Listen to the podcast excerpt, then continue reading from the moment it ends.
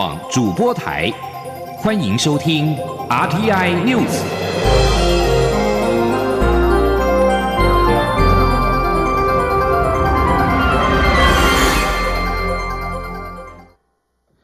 各位好，我是主播王玉伟，欢迎收听这节央广主播台提供给您的 RTI News。今天是二零二一年四月四号，新闻首先带您关注。针对台铁泰鲁格号重大死伤事故，台铁局副局长杜维在三号晚间表示，查阅与厂商的合约发现，合约虽然有规定工区外围必须设置围栏及出入口的管制，但是并未就边坡明文规定。不过，合约有规定应对危险因素采取预防措施。交通部次长王国才表示，这次事故初步认定厂商在危害预防方面有疏失。吉林央广记者刘品希的采访报道。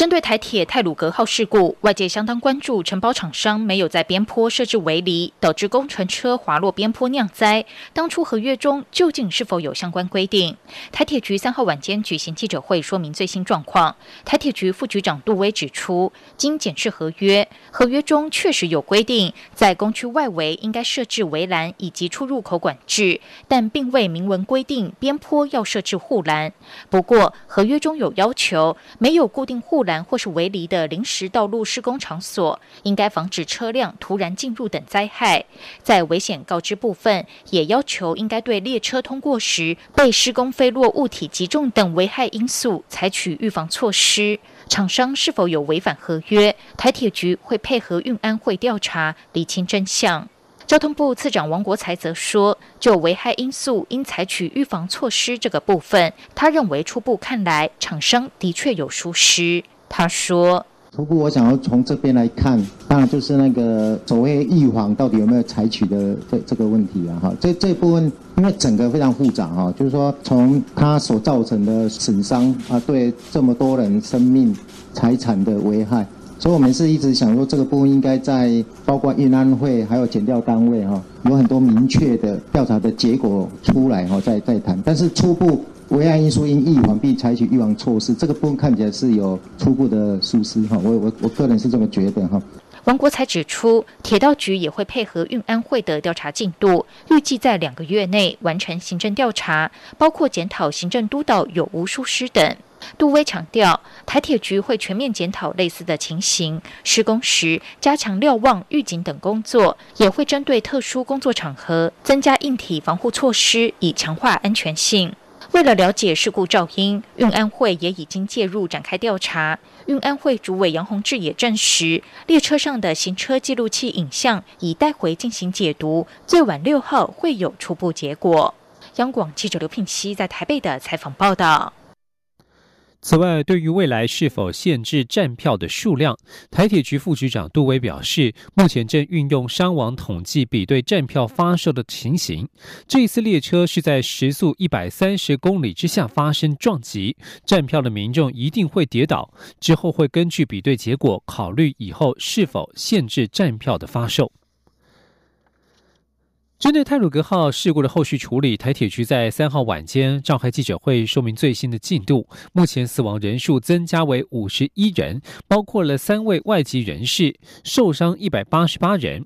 行政院政务委员林万益召开会议，指示卫福部开设捐款专户，并以一户一社工的方式关怀罹难者及伤者家属。交通部则是与内政部民政司及地方政府合作举办各宗教仪式的联合公祭。今天记者欧阳梦平的采访报道。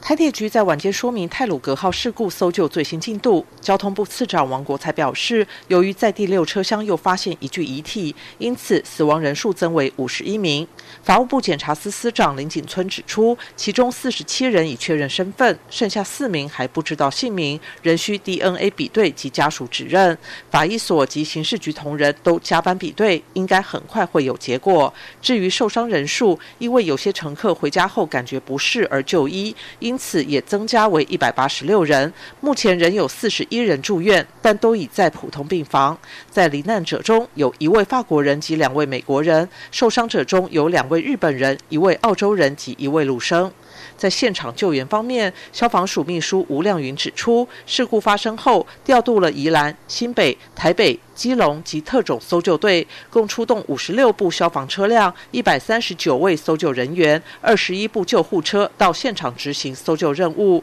目前现场还有十五位搜救人员，会配合台铁车厢的脱掉，尽快将被压在第六车厢下的遗体移出。王国才也指出，行政院政务委员林万益在上午召开会议，作出三点指示，包括卫福部要以一户一社工的方式进行关怀与协助。由于许多人希望能够捐款，卫福部也公布捐款专户，受理到四月底将专款专用。卫福部社会救助及社公司司长杨景清说：“是我们有一个邮政账号五零二六九五零六，那户名为卫生福利部赈灾专户。那请呃请民众如果要捐款的时候，当我们注明是要用途是要用于零四零二泰鲁格号事故案。”这个账户其实对我们布局台来讲，那是一个常设的账户，所以如果民众是因应这一次的疫情的话，那麻烦再帮我们注明一下，以便我们在账户上的一个一个处理。国外民众捐款账号则为零零七零九一一八六八零，兆丰国际商业银行国外部户名同样是卫生福利部赈灾专户。另外，也指示交通部在询问家属的意愿后，统筹主办具有不同宗教仪式的联合公祭，并由内政部民政司及地方政府协办。另外，关于清明廉假的疏运，王国才指出，昨天由于在事故地点西正线采慢行五公里的方式，导致每列车平均延误七十二分钟，经检讨后提升到三十公里，今天再提升到六十五公里，疏运已经比较顺畅。中央广播电台记者欧阳梦平在台北采访报道。网络盛传造成泰鲁格号事故的工程承包商李义祥是民进党花莲县党代表。民进党在昨天晚间表示，经查证，非现任花莲县党代表，呼吁有心人士不应在此刻带风向做任何政治操作。民进党发言人严若芳在昨天晚间受访表示，网络误传义祥工业社负责人李义祥为民进党现任的花莲县党代表。经过向花莲县党部了解，李义祥曾经在二零一八年参选花莲县党代表，任期两年早已届满，目前也因为未缴党费停权当中，因此他并非民进党现任的花莲县党代表。严若芳进一步表示，现在民进党的态度就是勿往勿纵，尽速还原事故原因。最重要的工作就是提供事故受伤者及罹难者家属最大的协助。呼吁有心人士不应在此刻带风向做任何的政治操作。台铁在发生泰鲁格号重大事故之后，再度传出公司化的提议。对此，台湾铁路产业工会理事长王杰在三号表示，此时抛出公司化议题对员工来说是很大的打击。他并且质疑，难道公司化就能够解决所有问题？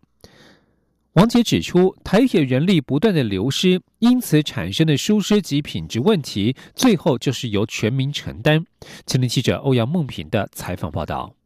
台铁再次发生重大事故，交通部次长王国才今天受访时表示，他个人支持台铁公司化，并认为组织改造是台铁脱胎换骨的机会。中华轨道车辆工业发展协会理事长、钱立伟蔡黄郎也在脸书上表示，台铁公司化或许是改革的唯一契机。对此，台湾铁路产业工会理事长王杰下午召开记者会表示，多位铁路专家学者都提出许多改革的具体做法与建议，应该要落实。但在此时抛出公司化的议题，对员工是很大的打击。他们也质疑：难道台铁公司化就能解决所有问题？他说：“因为我们现在已经是整个状况、人力状况跟待遇状况都很差的时候，抛出了公司化。”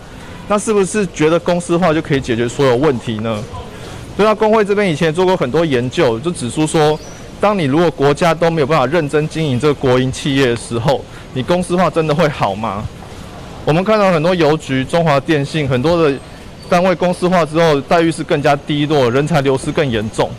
王杰表示，工会一直呼吁台铁改革许多问题，但台铁对于工会的建议多是敷衍及漠视。他指出，这次再度发生事故，难道只是一个单纯的意外或人为疏失，或是台铁声称的外包厂商疏失这么简单？他认为这是许多层疏失堆叠起来，例如人力不足、设备问题以及制度文化都需要改变。王杰也指出，台铁近十多年来人力不断流失，所以必须不断发包，却无法控制承包商的品质，最后产生的问题就是由全民承担。中央广播电台记者欧阳梦平在台北采访报道。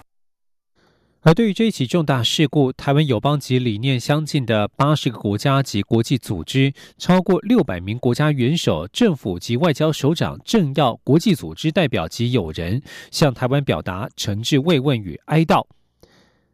中共总书记习近平在三号也对此表达哀悼。总统府发言人张敦涵回应表示，有注意到对岸领导人对此事故的关注。蔡英文总统感谢国内外及对岸各界的关心。张敦涵表示，目前抢修工作还在进行当中，希望大家替辛苦的救难人员加油，希望伤者早日康复，逝者安息。后续还有很多工作要做，政府一定会全力以赴，妥善处理后续的相关工作。不过，在中共总书记习近平对泰鲁格号事故致哀之际，中国大陆的空军战机在三号三号傍晚发布。我国空军在三号傍晚发布攻击动态，一架攻击运八反潜机在昨天下午侵犯台湾西南防空识别区，空军派遣空中巡逻兵力应对，广播驱离，并且以防空飞弹追踪监控。继续关注国际消息，中国透过“一带一路”大量借钱给发展中国家新建基础建设，但是贷款条件外界所知有限。德国与美国学者在分析之后发现，中国利用这个管道扩大对这些国家的影响力，让他们成为中国的附庸。德国基尔世界经济研究所与美国智库的专家，在非洲、亚洲、拉丁美洲等发展中国家的政府部门和国会资料搜寻多年之后，找到中国与二十四国签署的一百份贷款协议。在三月三十一号发布报告，分析这些协议与一般协议的差异。报告撰写人专精于国际金融的德国学者特雷贝斯表示，中国透过“一带一路”已经成为发展中国家的最大债权国，但是协议不仅禁止举债国公开贷款条件，有时还要求对方不能承认有协议存在，这样的保密条款相当罕见。特雷贝斯指出，如此不透明的贷款让外界难以估计外债规模。一旦政府财政出现危机，将难以采取恰当措施。而更令研究者惊讶的是，中国严苛借由严苛的贷款条件控制这些国家的内政，让他们成为中国的附庸。只要举债国与中国断绝外交关系，改变劳工与环保标准，或是伤害中国机构的利益。中方就有权解约。特雷贝斯指出，中国国有银行可弹性决定是否继续贷款，谈判的权力很大。有些协议措辞还刻意模糊，方便中国单方面解约，迫使债务国必须马上还款。不过，特雷贝斯表示，中国经常贷款给没有外资愿意投资的国家，新建长期性基础建设，控制风险的要求高，可以理解。在其他区域情势方面，以英语播送的伊朗国营新闻电视台在昨天报道，伊朗政府希望美国解除所有对伊朗的制裁，拒绝任何一步一步放宽限制的做法。美伊两国在昨天表示，下周将在奥地利维也纳展开间接谈判，而这将是重振二零一五年伊朗核子协议的比较广泛的谈判之一。美国国务院指出，谈判重点在于伊朗必须采取的核子措施，以再次遵守核子协议。伊朗外交部发言人哈蒂博扎德在昨天表示，伊朗反对任何逐步放宽制裁的做法。哈蒂博扎德在对新闻电视台表示，他们不考虑接受一步一步放松的计划。伊朗伊斯兰共和国不变的政策是，美国必须取消所有的制裁。根据欧盟一名高层官员表示，维也纳会谈的目标是在两个月之内达成协议，而欧盟是当年促成伊朗核子协议的协调方。这里是中央广播电台。这里是中央广播电台台湾之音。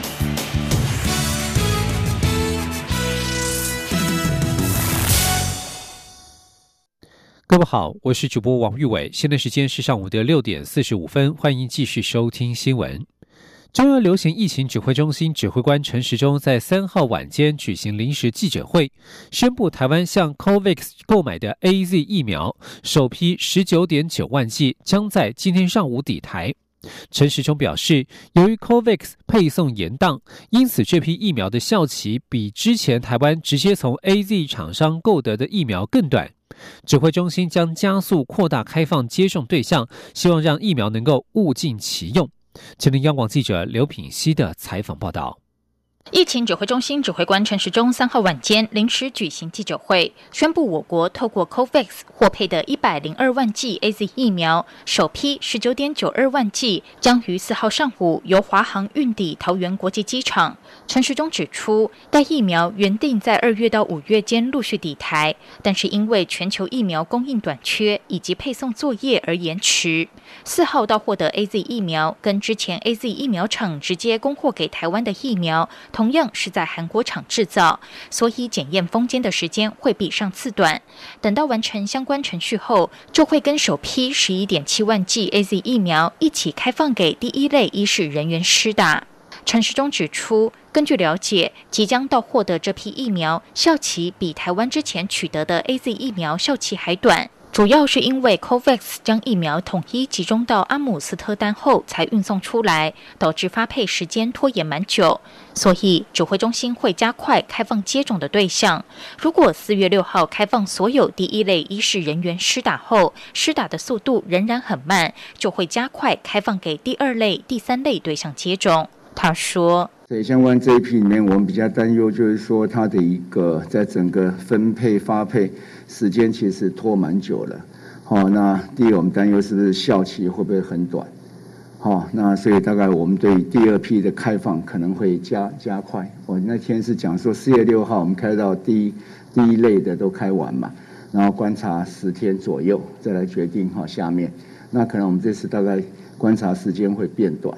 好，然后赶快哈，再往下去开哈，让更多人哈，让这个疫苗能够物尽其用。陈时中表示，COVAX 目前提供的疫苗包括 A Z、辉瑞、B N T、Novavax 以及交生疫苗。台湾共向 COVAX 采购四百七十六万剂疫苗，其中一百零二万剂选购 A Z 疫苗。未来剩下的剂量会选择其他疫苗，因为各疫苗的功能跟施打时间都不同，维持疫苗的多样性，才能更适合有需要的民众接种。央广记者刘聘熙在台北的采访报道。A Z 疫苗开打两个星期，中央流行疫情指挥中心发言人庄仁祥三号下午表示，虽然适逢清明连假，但全条全台医疗院所仍然开放疫苗的施打，在二号新增六百零六人接种，截至目前为止，总计一万七千零五十六人接种了 A Z 疫苗。庄仁祥指出，二号也新增一件非严重不良事件，累计至今共有六十三件疫苗接种后不良事件，其中五十五件为非严重不良事件，八件是疑似严重不良事件。在国际疫情方面，英国在三号通报仅十人于确诊 COVID-19 之后二十八天之内病故，是自去年九月初以来的最低数字。英国境内疫苗接种作业达成另外一个里程碑，高达五百万人已经施打了第二剂疫苗，是欧洲地区疫苗接种作业最快速的国家。最新资料也显示，英国新增三千四百二十三人确诊感染，虽然比前一天略增，但是相较于正在对抗第三波疫情的如法国、德国等国家，英国境内的感染率一直稳定下降。而在印度，现在疫情正在急剧恶化当中。三号单日新增确诊病例突破八万九千例，创下六个月以来新高。最大的一些城市将实施更严格封城等防疫措施，累计印度确诊病例数位居全球第三高。土耳其在境内于二十四小时之内新增了四万四千七百五十六人确诊，是自疫情爆发以来的最高水准。而在墨西哥，则是新增了一千八百三十八人确诊，累计确诊数攀升至两百二十四万九千一百九十五例，累计的病故数增加到二十万四千零一十一例。墨西哥累计确诊数排名全球第三高，仅次于美国和巴西。墨西哥卫生部最近发表的数据显示，实际染疫病故的死亡人数，或许比已知人数至少高出百分之六十。继续要关注的是国内农业的新发现，松露是世界珍馐，尤其白松露更为珍贵，被誉为是餐桌上的钻石，国际价格约每公斤新台币七万五千元左右。农委会林业试验所发表，在高雄六龟发现了世界新种的小西式实粒松露，并且成功开发人工培养技术，预计十年内量产。而这也是台湾第二个正式发表的原生种白松露。前天记者杨仁祥、陈林信宏的采访报道。台湾发现原生种白松露又有新篇章。农委会林业试验所在二零一九年发表台湾第一个原生种白松露深麦松露后，又正式发表第二个小西式实力松露。小西式实力松露是林业试验所的同仁于二零一八年在高雄六龟研究中心的多纳森林中发现。由于是寄生在小溪市实力根圈的土壤上，因此以首次发现的宿主命名。小溪市实力松露发现后，林氏所以多纳林道为中心，陆续前往高雄、屏东及台东等相同海拔的山区进行更深入调查。历时一年多的田间调查都没有进展，直到二零二零年才与地理气候条件相近的台东立家林道。发现小溪市实力松露第二个生育地，并陆续挖出大小不一的十七颗子实体，直径有零点一到三公分不等。林试所所长曾彦学说：“你看我们的林介荣林博士哈，他他不是说他已经这个做二十年了，可是刚好是遇到那边刚好有有有有有这个哈，所以其实要找松露哈，呃，我们都在训练狗跟猪了哈，不过台湾现在是靠真的是靠人力。”好，那将来将来如果说可以有发展性，我们现在做都都在试做试验嘛。那如果是有，我相信呢，我们的不管是我们的生脉，呃，松露，或者是说我们的那个小溪是实力松露啊，哈，其实假如说可以，呃，经由我们的试验，那可以量量产，可以推推出。国际知名的白松露主要产于意大利、法国及奥地利等欧洲国家。台湾近五年来的年平均进口量约为两百一十公吨。至于台湾发现的原生种白松露和欧洲国家的白松露，因为生长环境不同，气味也有很大的差异。林试所研究员傅春旭说：“可是我们这边的话是比较淡一点的。”有些说花香，有些说玫瑰味道，我是不清楚啦。不过就是它会一样有穿透性，可是它的味道是我觉得是比较能接受的啊。可是因为每个人的品评跟感官是不一样的，我必须在那边强调，没有什么好坏，可是各有特色啦。那因为我们的起步是晚啦，这几年开始做，欧洲已经有百多年历史了，所以我们起步晚，可是四地四种在台湾发现的，我觉得四地四种情况下，或许我们可以追得比较快一点。目前，本土松露已经有生脉松露陆续技术转移给厂商做研究和开发。林世所也认为，小溪市实力松露应用于食品工业的前景看好，推估约需要八年的时间栽培成子实体，十年内可以达到量产。中央广播电台记者杨仁祥、陈林信宏采访报道。译文讯息。很多人提起小丑，往往只会联想到串场搞笑，却难登大雅之堂。沙丁庞克剧团却用了十五年的时间推广小丑戏剧，终于在去年以一出《白蛇小丑们的终局之战》入围二零二零台新艺术奖提名，对剧团是一大肯定。而该剧今年清明年假及四月底还要再一次于国家戏剧院实验剧场与台中歌剧院小剧场上演。听听记者张昭伦的专题采访报道。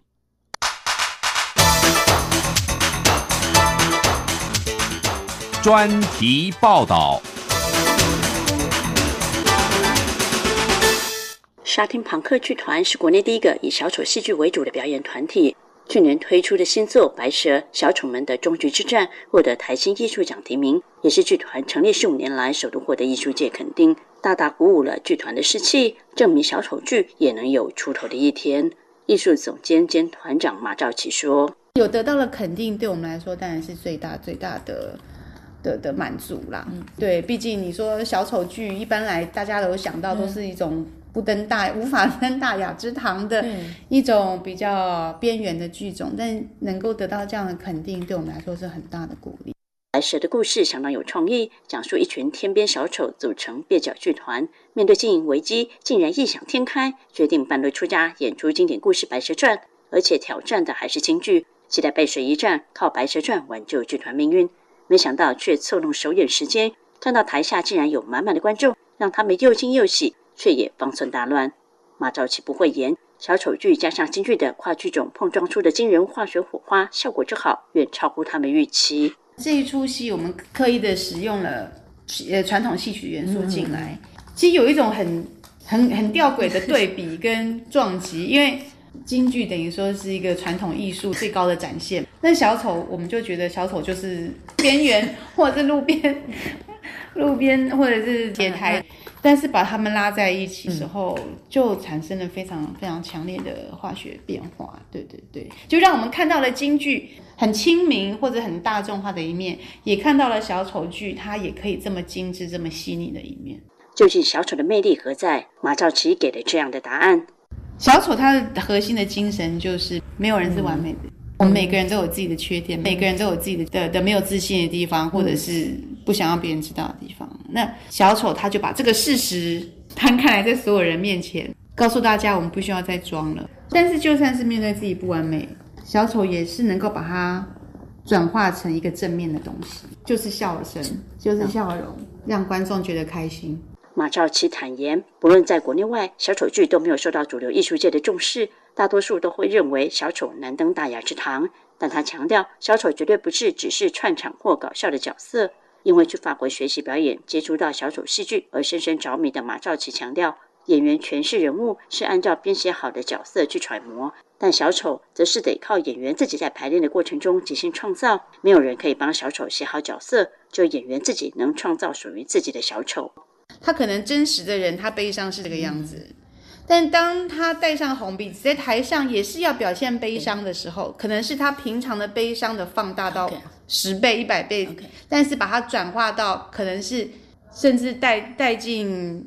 体操的层次或者是什么的层次去的，更多的肢体的技巧是包含在这里面。不仅如此，小丑不能也不会假装观众不存在，还会与观众互动，甚至玩在一块，连接与共鸣感比演员感受更为直接。可能就是一种台上台下的一种很强烈的连接、共鸣以及分享吧。因为小丑表演其实它是没有第四面墙的，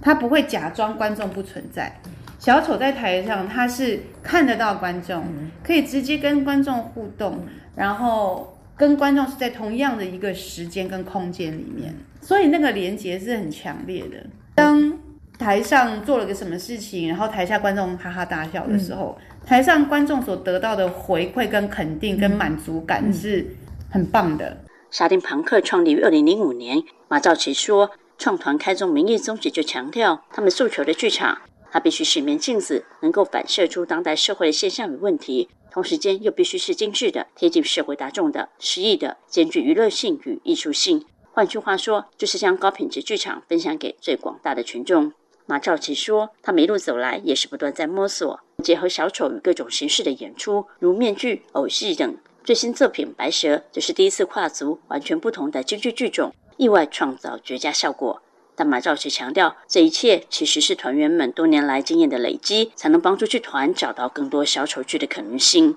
小丑的表演会跟着演员的经验跟年纪，会一直不断的成熟，不断的成长。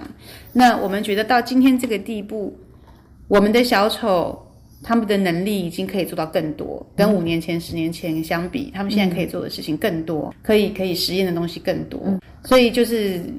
慢慢不断的累积累积，希望我们的能力能够越来越好。除了持续创作小丑戏剧作品，沙丁庞克也有一系列表演课程，希望让更多人知道演小丑绝对不是一件简单的事。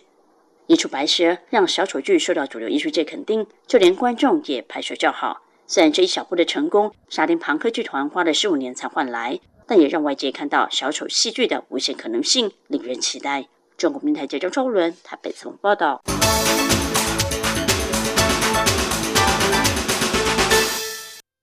以上新闻由王玉伟编辑播报，这里是中央广播电台。